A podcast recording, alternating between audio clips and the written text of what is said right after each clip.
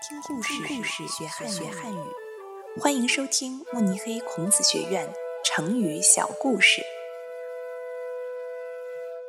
闭月羞花出自《误入桃源》，改编者邹华丽。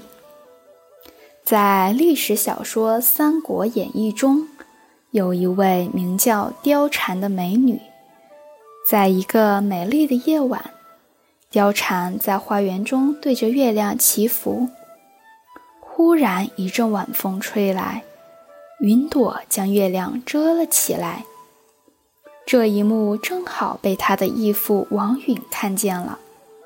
为了对外宣扬貂蝉的美貌容颜，他说：“我家貂蝉生得貌美，月亮和她比美都比不过。”害羞地躲到了云层后面。此后，貂蝉便有了闭月的美名。